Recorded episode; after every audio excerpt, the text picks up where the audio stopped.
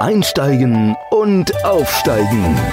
Der Karriere-Podcast mit Annemette Terhorst. Für alle, die wollen, dass ihre Arbeit mehr als nur ein Job ist. Hallo, herzlich willkommen bei unserem Podcast Einsteigen und Aufsteigen. Ich bin Annemette Terhorst Letztes Mal hatten wir meinen Kollege Jan Schleifer bei uns und er hat ganz toll gesprochen über das Thema Führung und was dabei wichtig ist. Und dann hat er uns die Hausaufgabe aufgegeben, äh, zehn Sachen aufzuschreiben, die nerven. Und ich habe auch mal meine Hausaufgaben gemacht. Was mich am meisten nervt im Job ist diese endlose Administrationsströme. Das ist echt, äh, pff, nee. Das ist nicht so meins. Und auf jeden Fall sehen wir oder hören wir Jan demnächst wieder im Podcast, wenn er uns sein super tolles Buch vorstellt, Muttersprache Mann.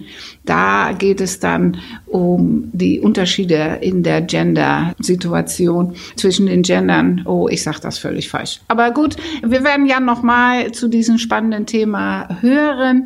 Und wir machen jetzt schnell weiter, weil wir reden über unseren Arbeitsplatz. Unser Theorieteil.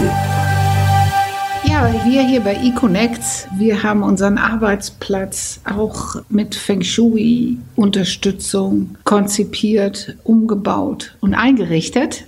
Das war ganz spannend. Ich hatte zu der Zeit mehr, das ist viele, viele Jahre her jetzt, als wir uns für dieses Büro entschieden haben, da fehlten noch ein paar Wände im Eingangsbereich.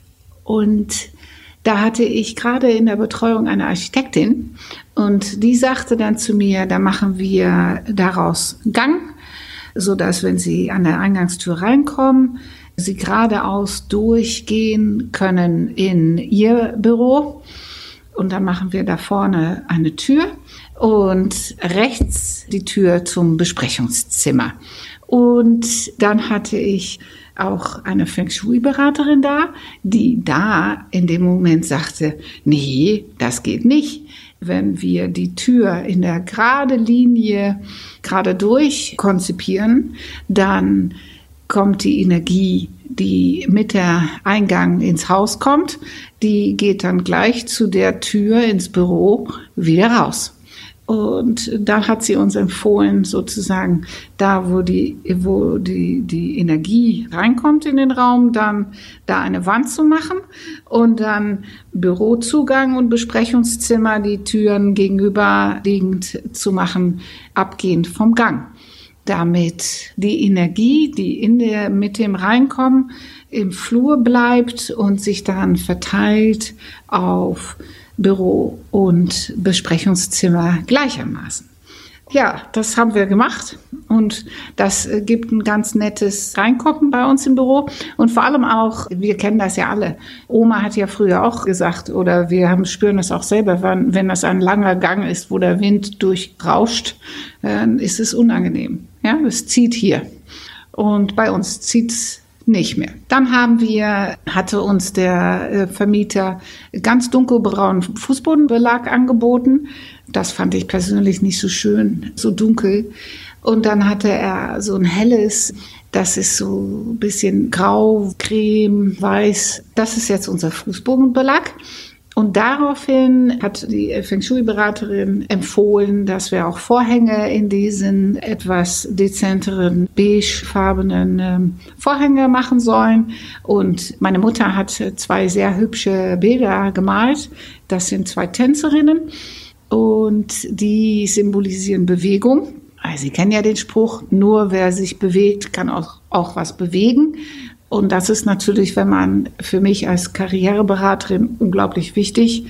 Die meisten Menschen, die bei uns in dem Raum sitzen, die haben ihren Job verloren. Und da gilt natürlich, dass sie sich bewegen müssen, dass Veränderung angesagt ist. Und dieser Raum mit den erdigen Tönen symbolisiert was, was Vertrautes, was, was Kuscheliges.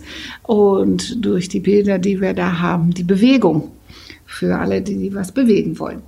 Und dieses super spannende Thema Feng Shui hat auch was mit, wie komme ich in meine Kraft zu tun, was ja für den Arbeitsplatz unglaublich wichtig ist. Dafür haben wir eine Expertin eingeladen und freuen uns auf die, die Mini-Feng Shui-Informationen, die wir hier im Podcast nachher bekommen werden. Aber jetzt nochmal zu Ihrem Arbeitsplatz. Was natürlich ganz wichtig ist, ist, dass Sie sich Gedanken machen über, wie gestalten Sie einen Raum, einen Mini-Raum, der für Sie bequem ist und wie viele Gestaltungsmöglichkeiten haben Sie. Es ist natürlich erstmal wichtig, dass Sie einen Stuhl und einen Tisch haben, wo Sie bequem sitzen können. Nichts ist schlimmer, als auf Materialien zu sitzen oder daran zu arbeiten, wo die Proportionen nicht stimmen. Deswegen gucken Sie, ob der Schreibtisch auf der richtigen Höhe steht und vielleicht gibt es bei Ihnen im Unternehmen auch die Möglichkeit, höhenverstellbare Schreibtische zu bekommen, damit Sie auch zwischendurch mal stehen können, weil Sie kennen ja das, Sitzen ist das neue Rauchen. Es ist eine große Krankheitsverursacher, das Sitzen und wir tun es ja viel zu viel. Und von daher, wenn Sie die Chance haben, zwischendurch mal zu stehen, sorgen Sie dafür, so weitestgehend, dass Sie einen Arbeitsplatz bekommen, der, äh, wo Sie sich wohlfühlen. Weil nur wenn man sich wohlfühlt, kann man auch für ein Unternehmen produktiv sein. Und das natürlich, wenn Sie sich beruflich verändern wollen, ist es natürlich sehr wichtig, dass Sie nicht nur über inhaltliche Gestaltung ihres Arbeitsplatzes sich Gedanken machen, die physische, inhaltliche im Büro, sondern auch ist natürlich extrem wichtig, wo. Weil auch die Reisetätigkeit zu ihrem Arbeitsplatz ist äh, für sie zu berücksichtigen. Unser Profi. Herzlich willkommen, Anke Pinau. Und ich bin äh, ganz happy mit Anke, weil sie hat dafür gesorgt, dass ich jeden Tag gerne hier arbeite. Und alle Kunden, die hierher kommen, freuen sich auch. Alle sagen sie, so schön haben sie es hier. Und ich denke immer insgeheim, das liegt an Anke. Und Anke hat dafür ihr komplettes Wissen angewandt und speziell Feng Shui. Und daher sind wir natürlich alle gespannt. Was ist das überhaupt? Hallo, liebe Annemette. Vielen Dank für die Einladung. Schön, dass äh, wir heute zusammen sprechen. Feng Shui ist das Planen von Bau- und Gestaltungsprojekten zum Wohle von allen Nutzern. Im Feng Shui gibt es über 50 Basismethoden, die auf mathematischen, psychologischen, soziologischen, pädagogischen und medizinischen Grundlagen beruhen. Es werden Zusammenhänge zwischen der Umgebung, den Räumen, dem Unternehmen und den Menschen erfasst. Es ist ein Riesenstrauß von Methoden, der eingesetzt werden kann, aber nicht eingesetzt werden muss. Ablaufen tut es so, ich komme zu den Menschen hin, die beraten werden möchten und mache eine Bestandsaufnahme. Das heißt, ich spreche mit den Menschen, ich wende mehrere Fragebögen an, ich nehme die Maße von dem Grundstück, dem Gebäude und den Räumen, die beraten werden sollen. Ist es so esoterisch, wie es manchmal von Leuten gedacht wird? Nein, es ist nicht esoterisch. Es sind nachvollziehbare Methoden, die reproduzierbare Ergebnisse liefern. Ist es ein Trend?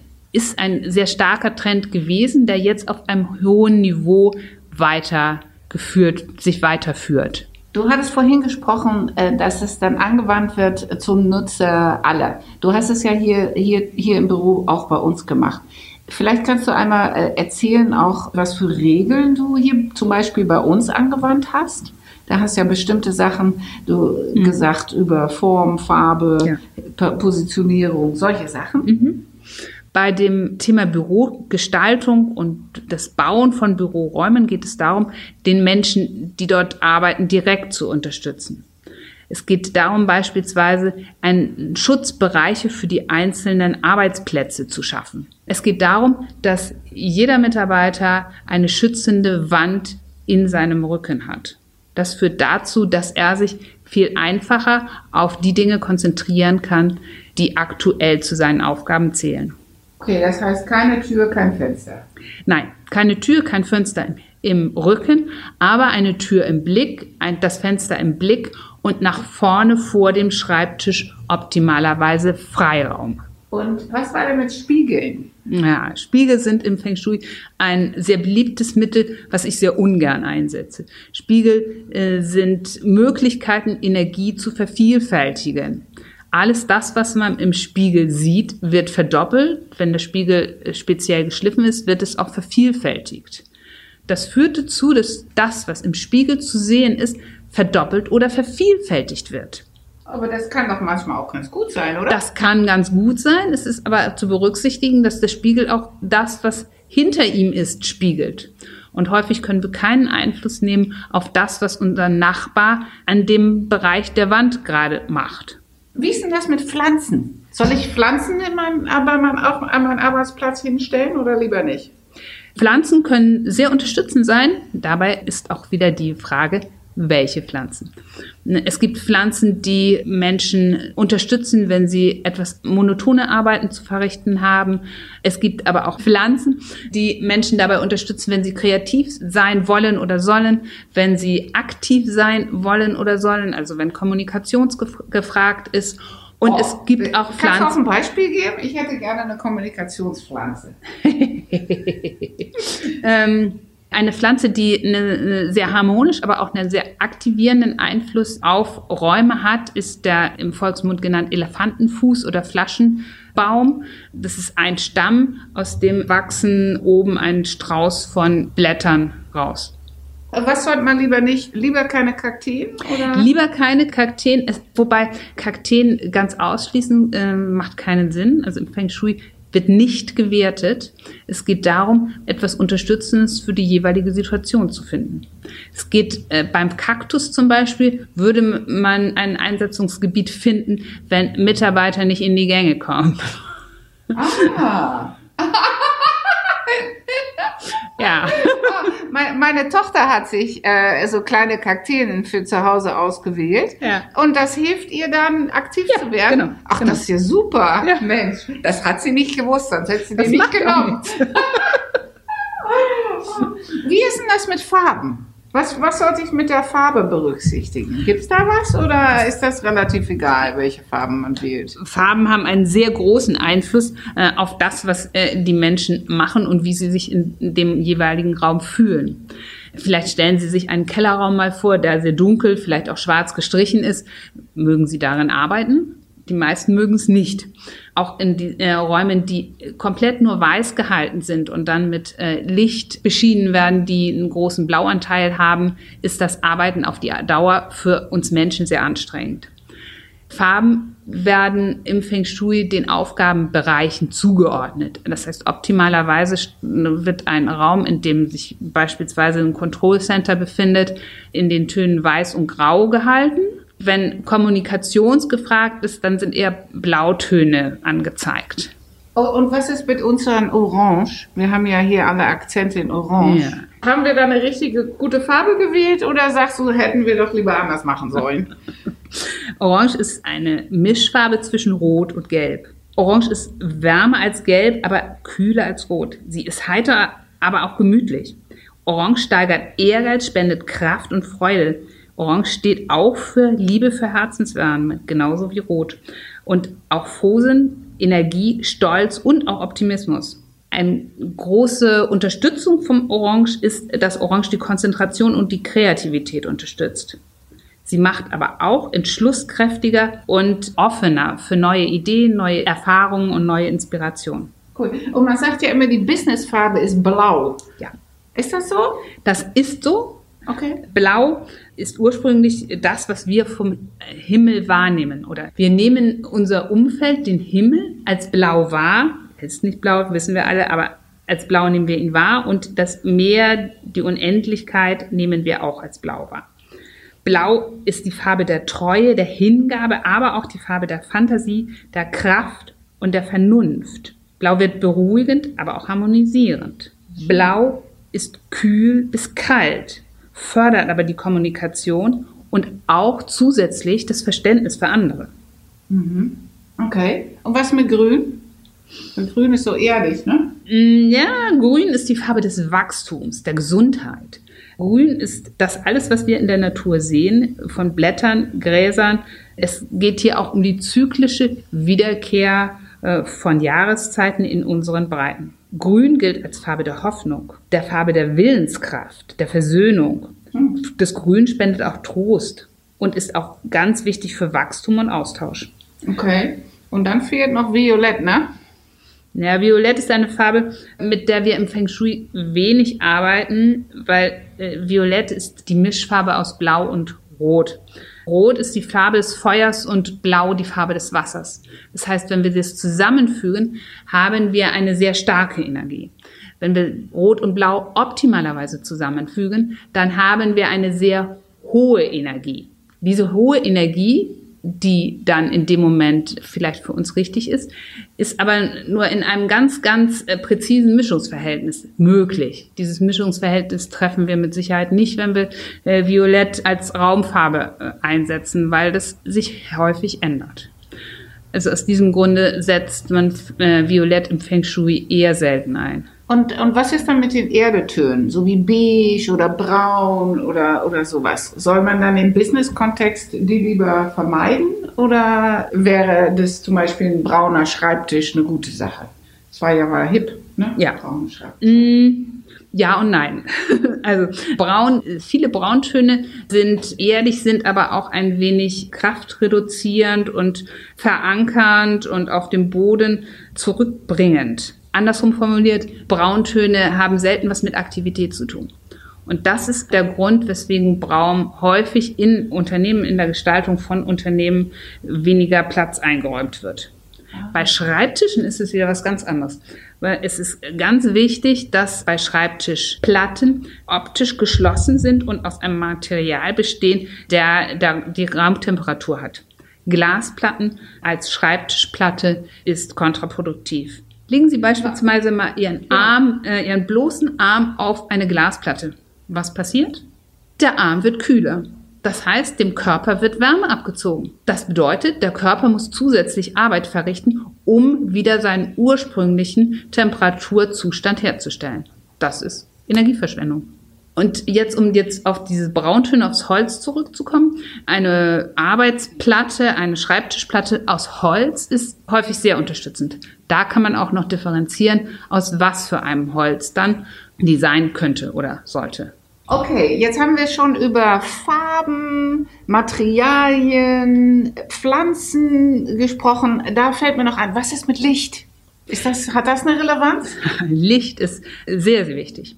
Licht ist für unsere eigene Aktivität sehr wichtig. Licht steuert die Melatoninausschüttung unseres Körpers und die Melatoninausschüttung wiederum steuert unseren äh, Schlaf-Wach-Rhythmus. Im Büro ist es sehr unterstützend, wenn das die Beleuchtung dem Tagesrhythmus angepasst ist. Das heißt, zur Mittagszeit ist es förderlich, wenn wir eine Beleuchtung haben mit etwa 5500 Kelvin. Am Morgen und am Abend bieten sich 3500 Kelvin in etwa an. Wichtig ist, dass die Beleuchtung mit 5500 Kelvin, die etwa dem Sonnenlicht zur Mittags- zur Sommersonnenwende entspricht, maximal vier Stunden auf die Mitarbeiter wirkt und dann langsam wieder runtergefahren wird, weil sonst die Melatoninausschüttung der Mitarbeiter beeinflusst wird. Ah, das heißt, idealerweise hätten wir einen Dimmer. Ja, ein Dimmer ist wieder strahlungstechnisch nicht so unterstützend. So. Das, äh, es macht Sinn, das mit unterschiedlichen Beleuchtungsquellen zu realisieren, die diese unterschiedlichen Wellenlängen haben. Wow. Okay, und soll ich mir jetzt noch einen Wasserbrunnen hier hinstellen oder nicht? Wasser ist tatsächlich ein sehr wichtiges Thema im Feng Shui, weil Wasser die Kraft im Feng Shui ist, die die meiste Aktivität auf uns Menschen übertragen kann. Wasser kann aber auch sehr viel Energie abziehen. Das heißt, da ist äh, eine hohe Differenzierung gefragt. Ein Brunnen im Büro kann unterstützend sein, wenn er wirklich präzise positioniert ist. Er kann aber genauso kraftabziehend sein, wenn er einfach nur aufgestellt ist, ohne zu wissen, wo er nun stehen sollte in diesem ganz speziellen Fall. Okay, das müsste man dann einmal errechnen, oder? Das muss, müsste man einmal errechnen. Da gibt es mehrere Berechnungsmethoden und da müsste man dann schauen, wo, was wirklich umsetzbar ist. Man kann, man sollte einen Brunnen nicht vor ein Fenster stellen. Das heißt, wenn eine Position in einem Raum ausgemacht ist, die optimalerweise für das Unternehmen, für die Geschäftsführung unterstützend ist und da steht ein Fenster oder eine Tür, oder, dann können wir das nicht umsetzen. Das heißt, optimalerweise rechnet man dann eine Position aus und schaut nach, ob das tatsächlich umsetzbar ist. Und das wird ausgemessen. Okay. Wow, klingt ja sehr mathematisch. Wie bist du eigentlich dazu gekommen? Ja, das ist vielleicht auch ein bisschen spannend. Ich habe ursprünglich Pharmazie studiert, als Apothekerin und Dozentin für Pharmakologie gearbeitet und auch als Segeltrainerin Teamtrainings im Hochseesegelsport geleitet. Dann habe ich mein Interesse äh, für Architektur wiederentdeckt und mir ist auf Partys immer wieder das Thema Feng Shui auf die Füße gefallen. Ich habe mich damals als naturwissenschaftlich geprägter Mensch da nicht so für interessiert und hatte das eine oder andere Vorurteil. Ähm, ich wie so viele. ja, wie viele. Dann habe ich mir mal einen Vortrag angehört, dann bin ich mal zu zwei Wochenendseminaren ge gegangen und es war regelmäßig so, dass ein paar Fragen von mir beantwortet wurden. Allerdings entstand dann wieder ein größerer Strauß von Fragen und ich dachte, hm, interessant. Dann habe ich mich äh, dazu entschlossen, die erste Grundausbildung, die es hier gab, im Feng Shui zu machen und hatte das gleiche Ergebnis. Viele Fragen wurden beantwortet, aber ein riesiger Strauß entstand neu. Damals hatte ich aber noch nicht die Idee, das irgendwie beruflich zu machen. Das war einfach ein privates Interesse, was ich gerne gestillt haben wollte. Und dann hat sich aus dieser Feng Shui Grundausbildung hat sich dann eine kleine Gruppe gebildet, die gesagt hat, okay, wir möchten weitermachen, uns interessiert das, wir möchten wissen, was das eigentlich ist. Und dann haben wir einen chinesischen Großmeister gefunden, der bereit war, uns zu unterrichten. Und da bin ich ganz, ganz dankbar für. Ja, toll. Vielen, vielen Dank. Wow. Ich denke, dass auch gerade bei uns Zuhörer es inzwischen auch deutlich mehr Fragen ergeben haben als Antworten. Und eine Frage ist mir jetzt gerade noch so eingefallen. Wir haben ja über, über das eigene Büro gesprochen, wo man ja selber viel, viel Gestaltungsmöglichkeiten hat. Aber es gibt ja immer noch viele Menschen, die sitzen im Großraumbüro. Gibt es denn für Großraumbüros auch noch zusätzliche oder andere Spielregeln, wenn man so will? Das Großraumbüro ist aus Feng Shui-Sicht etwas, was nicht unterstützend ist, weder für die Mitarbeiter noch fürs Unternehmen, weil äh, die Begründung, die ich häufig von Unternehmen höre, ist, dass der Platz optimalerweise genutzt ist. Das ist wohl richtig, wenn man die Anzahl der Mitarbeiter auf die Fläche betrachtet. Allerdings nicht, wenn man die Leistung der Mitarbeiter auf die Fläche betrachtet. Die Mitarbeiter sitzen häufig in langen Reihen und hinter jeder Reihe ist ein Gang. Das ist nachgewiesenerweise störend für die Konzentration, weil immer irgendjemand an diesem Gang entlang läuft und dadurch hinter dem Rücken der anderen agiert, was die Konzentration der Mitarbeiter, die am Computer sitzen, absolut stört. Die Büros, die als Großraumbüros arbeiten, haben in der Regel weiße Wände, haben in der Regel eine weiße Decke mit Licht, was einen sehr hohen Blauanteil hat, der dann auch ungesteuert ist. Das heißt, die Mitarbeiter werden schon von dieser Umgebung sehr angestrengt. Was außerdem noch zu finden ist, sind Schreibtische, Tische, Säulen, die sehr scharfe Kanten und Ecken und Spitzen haben. Auch das zieht nachweislich Kraft ab. Das bedeutet also, dass die Mitarbeiter sich viel, viel schlechter auf ihre Aufgaben äh, konzentrieren können, als wenn sie in kleineren Büros ihre Arbeit machen könnten. Ah, okay. Und jetzt ist ja neu, sind ja diese Konzepte mit der vermeintlich optimalen Raumbenutzung, wo keiner mehr einen eigenen Schreibtisch hat, wo es so kleine Höhlen gibt, wo man sich mieten kann oder mit so äh, Säcke, wo man auch mal eine Auszeit nehmen kann und den obligatorischen Ping-Pong-Tisch oder Billardtisch.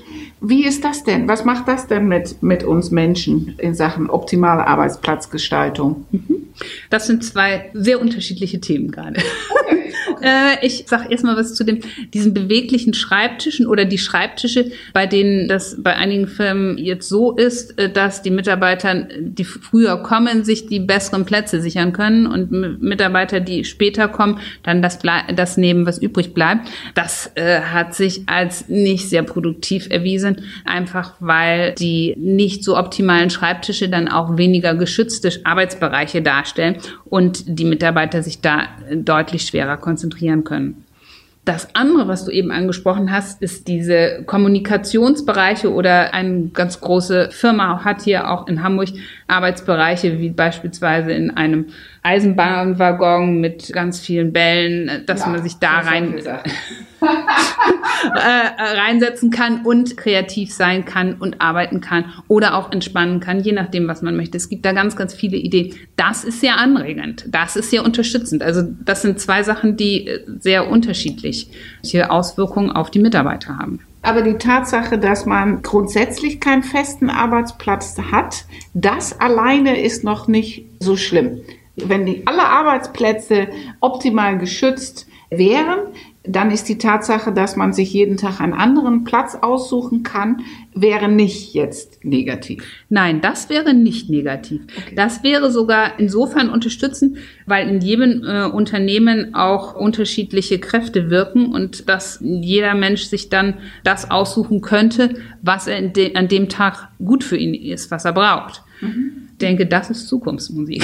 Ja, genau, genau, ja, das, ja. Ist, das ist gewünscht. Ja, ja, äh, Aber dann kann ich keine Fotos mehr von meiner Familie auf meinen Schreibtischplatz stellen. Ja, das ist ein Riesenthema. Das hat was mit diesem Schutzbedürfnis zu tun. Das heißt, warum machen wir das mit den Fotos auf dem Schreibtisch? Weil wir uns zugehörig fühlen möchten, weil wir unsere Familie mit einbinden möchten, weil wir diesen Schutzraum von unserer Familie mit auf unseren Schreibtisch nehmen möchten. Und das ist dann relativ schwierig, es sei denn, die Arbeitsplätze sind wirklich so durchstrukturiert, dass sie Schutzbereiche für die Mitarbeiter komplett darstellen. Cool. Wow. Echt. Jedes Mal, wenn wir ein neues Thema anschneiden, ist es wieder faszinierend, was für weitere Überlegungen es gibt, die man als Normalsterbliche nicht hat. Ja. Es ist echt toll. Ich denke, so fürs kleine Intro haben wir schon ganz viel bekommen, liebe Anke. Das ist ganz toll. Und ihr wisst, wenn ihr mehr wissen wollt, Anke kommt auch gerne und guckt, wie bei euch der Arbeitsplatz oder bei Ihnen der Arbeitsplatz gestaltet ist und wie man den optimieren kann. Schreiben Sie uns gerne eine Mail an info@econnects.de und wenn Anke noch mehr erzählen sollte über diese, dieses unglaublich spannende Thema, dann schreib uns und dann kommt sie sehr gerne nochmal, bin ich mir sicher. Natürlich, gerne. Vielen, vielen Dank. Okay, tschüss. Tschüss. Unser Ausblick.